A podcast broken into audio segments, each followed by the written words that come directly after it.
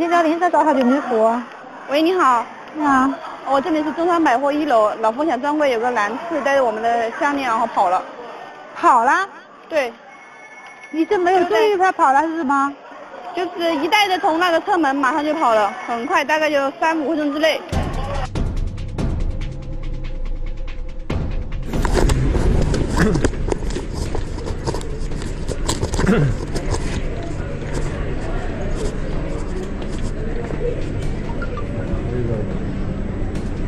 是哪一种呢？就这种，就这种，就这种蓝色粗一点，比这条粗一点。几条啊？像这种一条，跟这个样子是全家福还是橄榄珠啊？就是就是这种，就橄榄珠这个。对。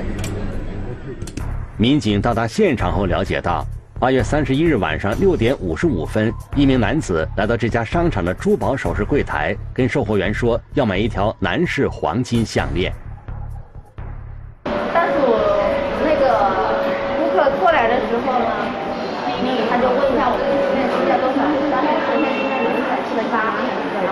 到了这个项链呢，这个柜台就问这条大概多少，就说价格是我们用交了一百多克。售货员告诉这名男子，一百多克的项链戴起来有些重，建议买旁边那条七十克左右的。说话的同时，售货员还帮男子算了一下这条项链大概的价格。带一下，然后我们同事就把他给他带到货上去了。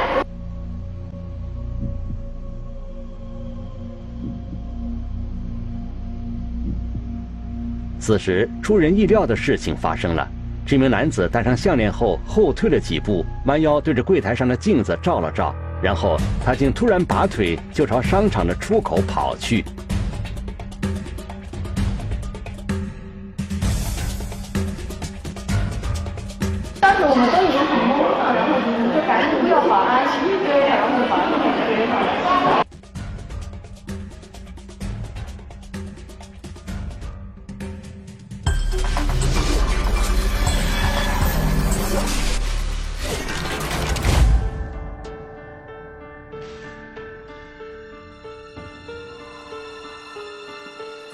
聚焦一线，直击现场。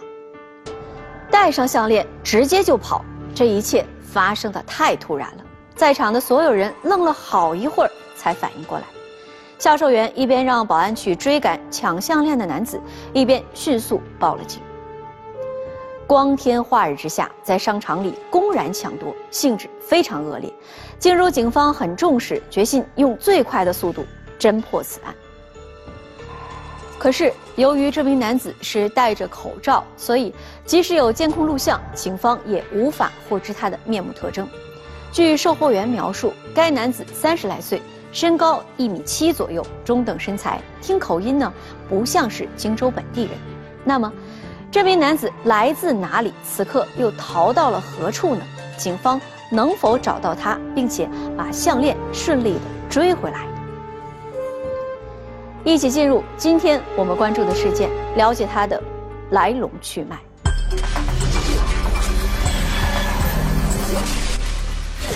男子商场内抢夺项链，行为滑稽且猖狂。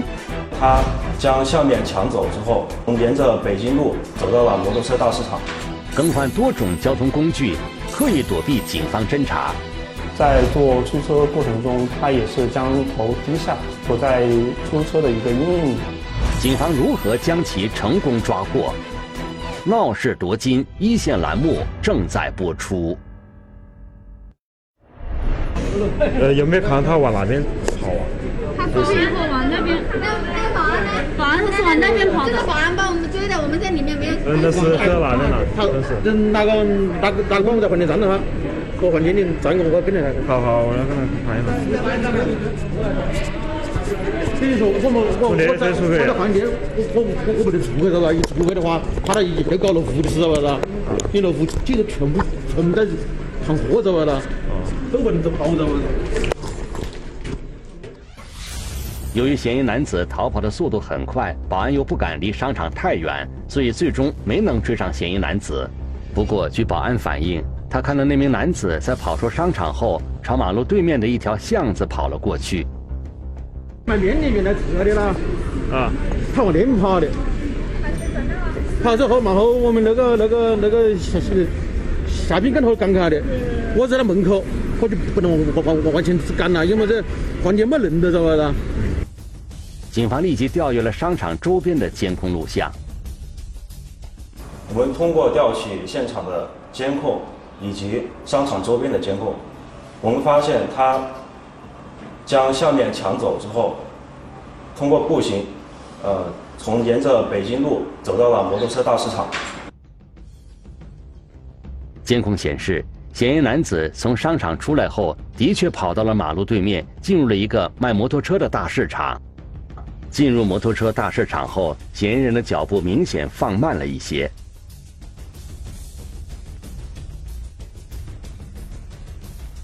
等穿过这个市场，嫌疑人原本计划在门口搭乘一辆出租车，但司机好像是在等人，于是嫌疑男子继续朝前小跑离开了。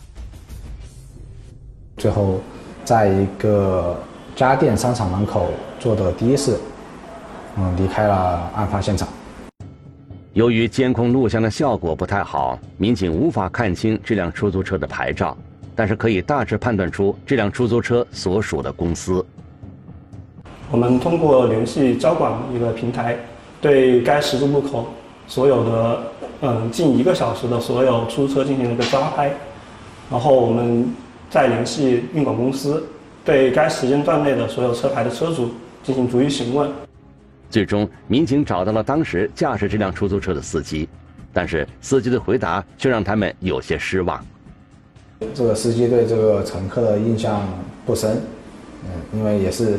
呃，下班高峰期，然后车流量比较大，所以乘嗯司司机没有对这名乘客进行过多的注意。民警随后调取了这辆出租车内部的监控录像，发现嫌疑男子的反侦查意识很强。九点钟了，中间那一节吃宵夜就蛮多男子坐出租车全程佩戴口罩，没有脱下来过，而且他也没有。过多的跟出租车司机进行交谈，在坐出租车过程中，他也是躲在出租车的一个阴影里。对于其相貌，我们很难进行辨别。多少钱？十块钱。通过查询行车记录仪，侦办民警获知，嫌疑男子最终是在荆州开发区的辽源路附近下的车。下车的时候，该男子用现金支付的车费。哦，一周一块，感谢。嫌疑人乘坐第一辆出租车到我们辽源路一个比较繁华的小吃街之后，他在该地点下了车，并向北大概走了将近一公里左右的位置，又乘坐了第二辆出租车。正如警方之前预料的，该男子十分狡猾，他换乘了另外一辆出租车后，又到达了一个新的地方。侦办民警很快也找到了驾驶第二辆出租车的司机，并通过当时车内的监控录像，发现了一些线索。嫌疑人在乘坐第二辆出租车时说的那个下车地点，也不是我们本地的一个标志性地建筑。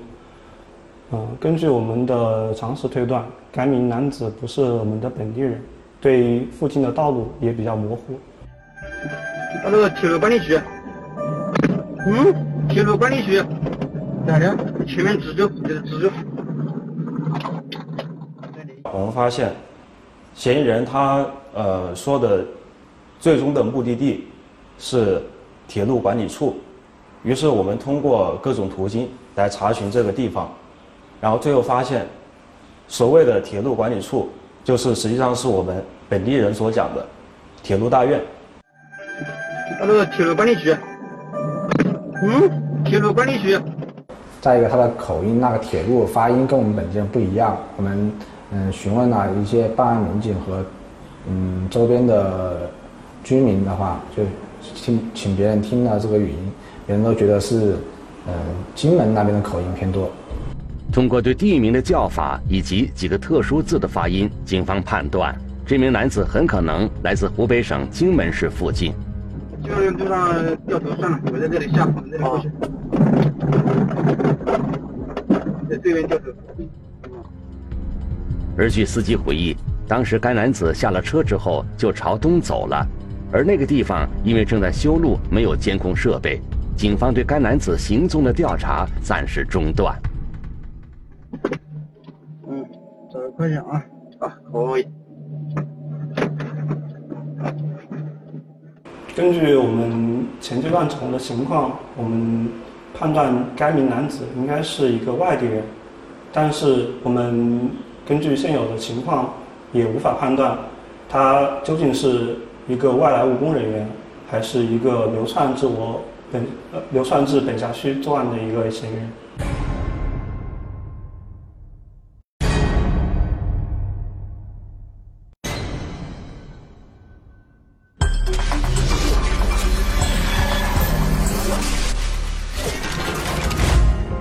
果这名男子是外来务工人员，那么目前他可能还在荆州；如果他是流窜作案，那么寻找他的难度将会很大。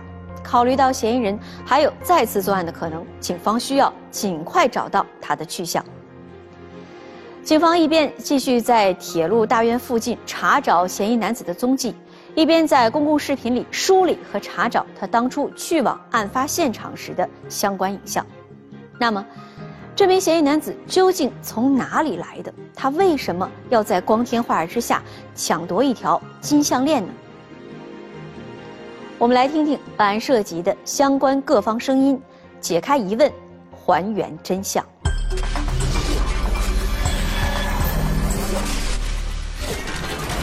同一天内两次出现，他究竟想干什么？警方寻迹追踪，如何找回消失的嫌疑人？闹市夺金一线栏目继续播出。警方在反复查看了嫌疑男子抢夺项链的过程后，发现，该男子从进入商场到抢夺项链后逃跑，一直到上了出租车，中间没有任何的犹豫和停留。这说明他对商场周边的环境十分熟悉。这有两种可能：要么他是经常在该商场出入的顾客或工作人员，要么就是他曾经在这家商场附近踩过点。于是我们就调查他来的时候的监控。最终，我们在我们发现，在大概中午十二点钟左右的时候，有一名与嫌疑人体型相似的人，穿着穿着完全不一样的另外一套衣服，来过这个商场。这名男子是在二零二零年八月三十一日中午出现在商场附近的。他之所以会引起民警的注意，一个是他的体态以及走路的姿势与嫌疑男子极为相似。另外，他的神态也跟其他普通顾客有所不同。我们发现他来到这个商场之后，并没有，呃，购买相关的物品，只是走马观花的去在周围看了一下，然后在呃，我们事发地，然后逗留的时间比较久，我们就怀疑可能是我们要找的嫌疑人。不过，这名男子在逛完商场后就离开了。由于此人离开时一直走的是小路，最终该男子在走到一条小巷子里面之后就失去了踪影。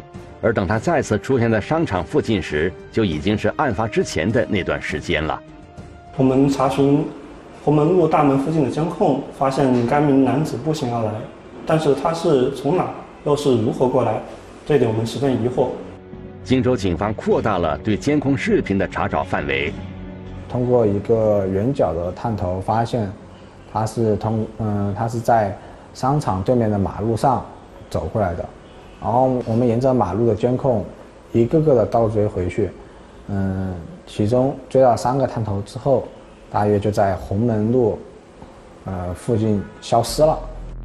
倒查嫌疑男子过来时的行踪，民警发现。他消失在了红门路附近，由此民警想到，该男子逃跑的时候是乘坐的出租车，所以他应该没有属于自己的交通工具。于是，民警就在红门路附近逐个寻找嫌疑男子有可能搭乘的公共交通工具。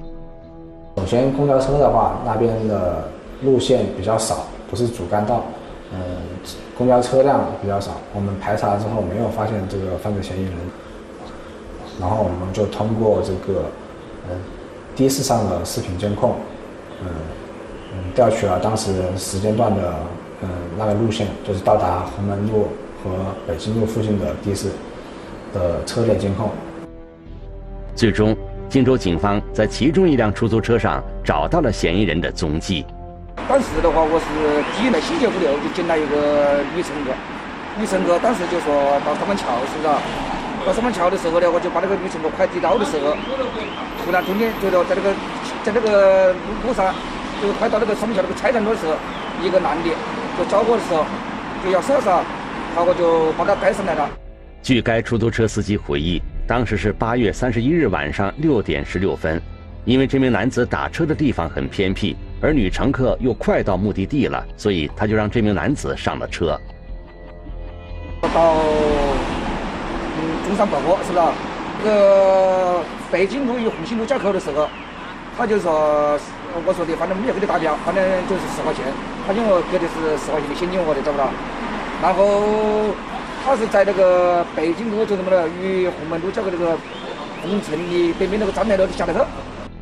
据该司机讲述，他接上这名男子的地点是在荆州开发区三板桥路，这个地方距离铁路大院大概有一公里的距离。由于这个地方正在修路，所以很难叫到出租车。据此，警方判断，嫌疑男子很可能是从铁路大院附近步行到达三板桥路，然后叫上出租车的。于是我们就呃联合其他呃联合办案民警的力量的话，就调取商铺的监控，嗯，通过商铺的监控，逐一呃还原他的那个。到嗯，去案发现场的路线，最终回原也是回到他逃跑离开呃逃跑的嗯消失时的轨迹地点。嫌疑男子逃跑时消失的地方跟他出发的地点基本重合，由此侦办民警推测，嫌疑男子在荆州市的落脚点很可能就在铁路大院附近。随后，侦办民警在铁路大院附近展开了更为细致的搜查。根据我们到铁路大院附近的摸排，附近多为老式的居民楼，在楼内主要也是住着一些常住常住居民，并无外来人员。该路段只有一条铁路，附近也没有很多标志性的商圈或是娱乐场所。然后我们对住的人和当当地的派出所进行协助调查，然后对当地的居民。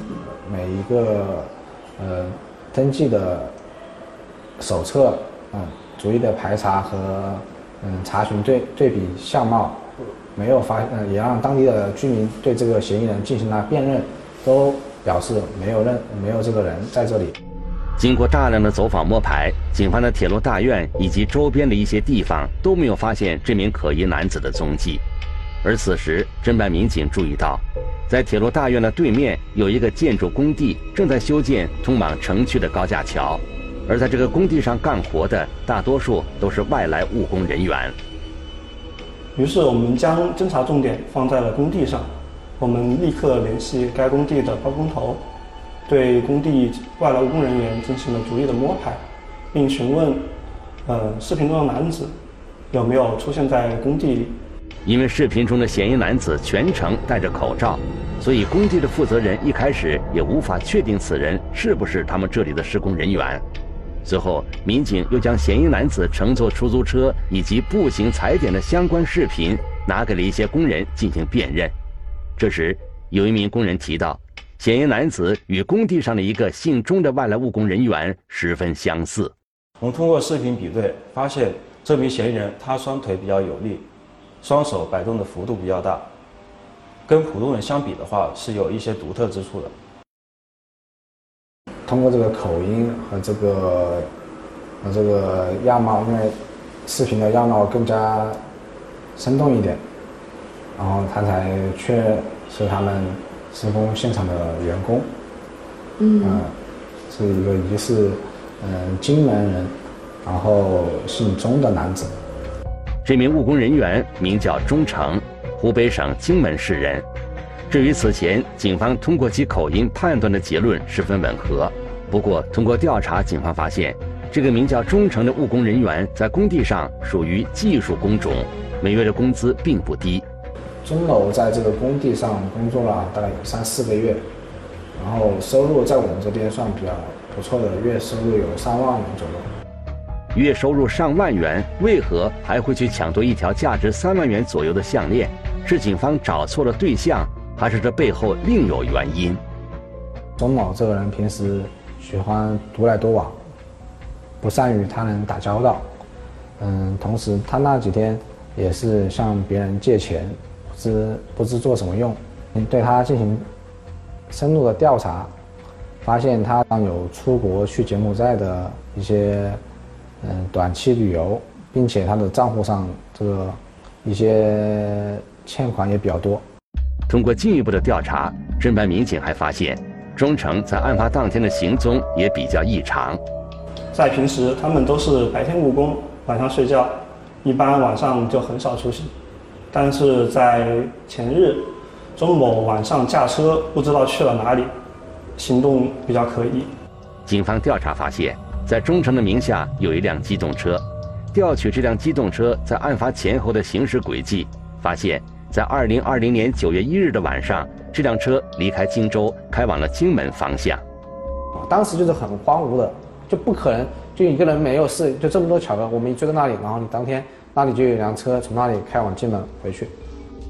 综合以上各种线索，荆州警方确定钟诚具有重大作案嫌疑。随后，侦办民警开始具体部署对钟诚的抓捕方案。首先，我们对他的名下的一个车进行了布控，如果他车有出行的一个动向的话，我们这边立即进行一个预警。第二，我们派手专班成员在铁路大运附近进行一个蹲点守候。第一是担心有人通风报信，比如说他室友啊。第二个是呃保护这个犯罪嫌疑人的这个呃影响，怕他怕对他的影响不好。然后，于是我们决定在这个三板桥入口进行蹲守。嗯，因为从员工宿舍。走到外面进行生活的话，啊，生活物资采集或者进行娱乐，只能从从辽源路到达三板桥路。现在几点钟呢？在，七七点了。警方一边对钟诚所驾驶的车辆展开布控，一边在三板桥路的路口进行蹲守。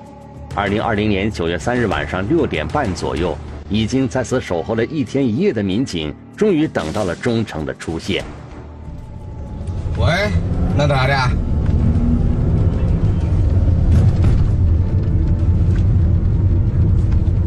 我跟着他了，我跟着他了，我这么就是还有哪个在我这边？我看着他了啊。我们在三板桥路口等待的时候，发现犯罪嫌疑人钟某驾驶了自己的车辆，嗯，开往到了一个呃。采访到三板桥菜市场附近的呃马路上停下来了。他车停了了。好，行行。你我刷看他车子要停了，人要下来的。好好。你先下去看着。去跟一下的旁边。哦好。你下去。钟某的车停放在某银行的一个 ATM 机门口，于是我们在附近进行了摸排，发现钟某正在银行机里面取取现金。于是我们当场将他控制并抓获。我不本分，不动，不动，不本分，要死了，不本分，叫什么名字？叫什么名字？叫什么名字？叫什么名字？啊？叫什么名字？中。走来，起来，好，收。犯罪嫌疑人被抓的时候还是突然懵，但是没有反抗，我也是。很配合，知道自己所犯的事情。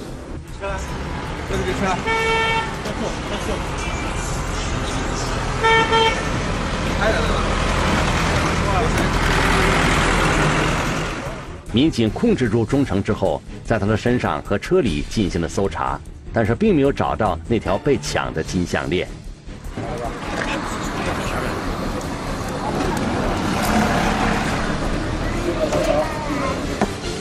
那个物品全部在哪个手上？物品全部在上。就一个手机。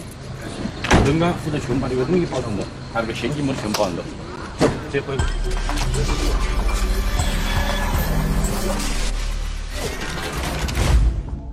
案发三天之后，荆州警方将抢夺金项链的嫌疑人钟成成功抓获。不过，在他的身上和车里，警方没有搜到那条被抢的金项链。之后的审讯也并不顺利，钟诚始终闭口不谈自己为什么作案。在之前的调查中，警方曾经注意到，案发的第二天，钟诚曾经连夜开车去了荆门市。他为什么要去荆门？是去那里处理赃物吗？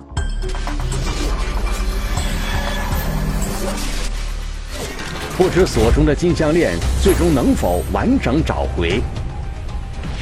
收入尚可的嫌疑人为何触碰法律底线？闹市夺金一线栏目继续播出。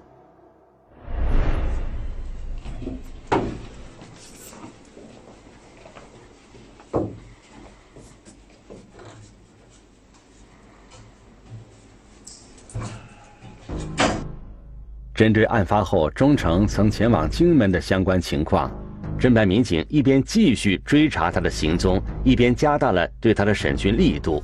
因为经验和直觉都告诉民警，荆门很可能是钟诚的销赃地点。最终，钟诚还是说出了项链的去处。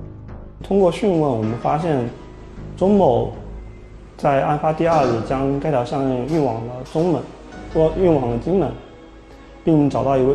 找到一位熟人，将盗来的项链作为抵押物，与他借了三万块钱。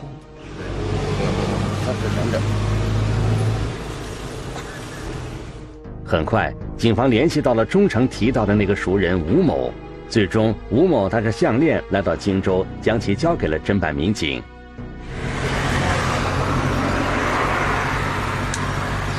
这把人带下来一下。多了还是什么？七点多吧，那天他给我打电话，就说我嗯缺点钱，我缺点钱，嗯，帮我筹一下。据吴某回忆，二零二零年九月一日晚上八点多钟，钟诚给他打了电话，说想要跟他借点钱。我我说有这个要有做什么用啊？嗯。我说我也没钱。嗯。他就说，嗯，如果你不怕，我把项链搁那边。啊，借钱，嗯，好。你先把钱先借到我，嗯，先用两天。他也询问过钟某是如何获得这个项链的，钟某说是朋友托他来卖项链的，然后他也没有有过多的怀疑，然后就将这个项链收下，并嗯给钟东折算成现金进行，然后再通过微信转账转给钟某。根据吴某的口述以及微信转账记录，警方查明。钟诚将这条项链以三万一千三百五十元的价格抵押给了吴某，之后两人一直没有联系。不过，据吴某说，他并不知道这条项链是钟诚抢来的，因为他根本不相信钟诚会做出抢夺金项链的事情。那么，钟诚为什么要这么做呢？通过我们调取嫌疑人的银行卡的流水，发现他的银行卡里面还是有大量的网上的欠款，而且嫌疑人交代。他最近的话也是非常缺钱，来需要大量的钱来还这笔贷款。犯罪嫌疑人钟某是通过这种拆东墙补西墙嘛，就是嗯一张信用卡一张银行卡借钱还另外一张，然后这样嗯一直轮流还，最后实在是还不上了，然后嗯就抱着这种抢夺的来钱快的方式去进行犯罪。你当时是怎么想到的？我在手机视频上面看到一个人也到到金店里面去买项链，啊试的时候就把项链给拿跑了。据钟诚交代，他之前去过案发的那家商场，知道在一楼对着大门的位置有一个售卖黄金饰品的柜台，于是他就把作案的目标定在了那里。我上午的时候去这些店商场逛了一下，啊看了看了有金店，就。没敢搞，心里怕，然后下午又想了一下午，晚上六七点钟才去。钟诚说，他在二零二零年八月三十一日午休的时候，就曾经去那家商场准备下手，但当时周边逛街的人非常多，他没敢下手。只是对周围的环境和地形进行了仔细的观察。回到工地后，他心不在焉地工作了一个下午，最终还是决定去实施抢夺。我也是一时头脑发热，然后就是身上也没钱了，过得比压力比较大，走到这里就突然想着心里很不平衡，然后就就走到这里，就到刚刚到这个这个商商场里面去了。据钟某交代，他是以嗯试戴项链为由，让售货员将项链套去套在他脖子上，然后他通过照镜子的方式，嗯让售货员嗯放松呃放松警惕之后，他马上就逃离了呃金店柜台，然后从商场的大门逃跑。逃出商场后，钟诚先是拦了一辆出租车，在中途提前下车后，又步行了一段路。他刻意避开监控，在偏僻的地方换成了另一辆出租车，最终回到了工地。他原以为自己的谨小慎微能够完美的逃开警方的侦查，然而没想到，仅仅过了三天，他就被警方成功抓获了。就是压力一直很大，也没有好的经济来源，入不敷出。一时头脑发热，没没想通，想不开，做了错事，现在也很后悔。二零二一年一月八日，钟诚因犯抢夺罪，被荆州市沙市区人民法院判处有期徒刑两年六个月，并处罚金五千元。其朋友吴某因不知情，未被追究刑事责任。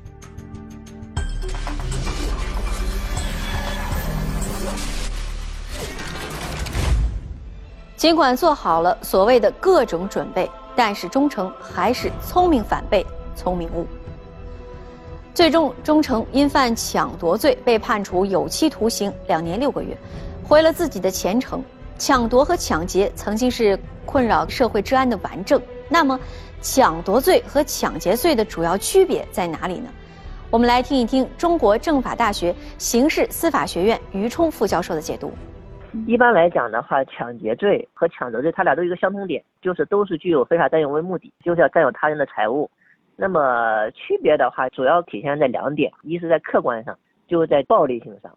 咱们讲的抢劫罪，在客观方面，它主要表现为使用暴力胁迫或者其他方法劫取公私财物的行为；而抢夺罪的话，它更多的是一种趁人不备、公然夺取行为。那么对于抢夺的话，它一般是不会使用暴力的。在个别情况下，抢夺啊也会有暴力的存在，所以这就是一个抢劫罪和抢夺罪都存在暴力性的情况下，就比较难以区分了。一般来讲的话，抢劫罪肯定是对人使用暴力，抢夺罪它主要是对物使用暴力。第二个还要看暴力的程度，关键就要看他使用的这个暴力是否能够足以压制他人反抗。一般来讲，抢劫的暴力肯定是可以压制他人反抗的，使他人不能反抗，或者说不敢反抗、不知反抗。而这个抢夺的话，它主要是来不及反抗。那么第二个在数额上，那么咱们讲的抢劫公私财物的数额它是没有限制的，因为它同时侵害到了这个人身和财产。而抢夺罪的话，它要构成犯罪的话，一般要达到数额较大，至少一千块钱以上才可能构成犯罪。当然，这两个罪之间它也会有这个联系哈，有时候抢夺也会构成抢劫。咱们有两个特殊的规定，一个是携带凶器抢夺的。构成抢劫罪，就是说行为人如果说在抢夺过程中啊，身上佩戴了凶器啊，当然这个凶器不需要这个出示，如果出示凶器，那直接就是抢劫罪。咱们讲的携带凶器抢夺，主要指的是在抢夺过程中，比如说在兜里、口袋里放了一把刀，被发现了，那这种情况下，我们就认为这属于抢劫罪。还有另外一种，就在抢夺过程中，为了窝藏赃物、抗拒抓捕或者毁灭罪证，当场使用暴力或以暴力相威胁的。这种情况下也转化为抢劫罪。忠诚用一时的糊涂来解释自己的行为，但他之所以铤而走险，归根结底还是贪念作祟，并且对法律缺少敬畏，自以为万无一失，其实不过是自欺欺人罢了。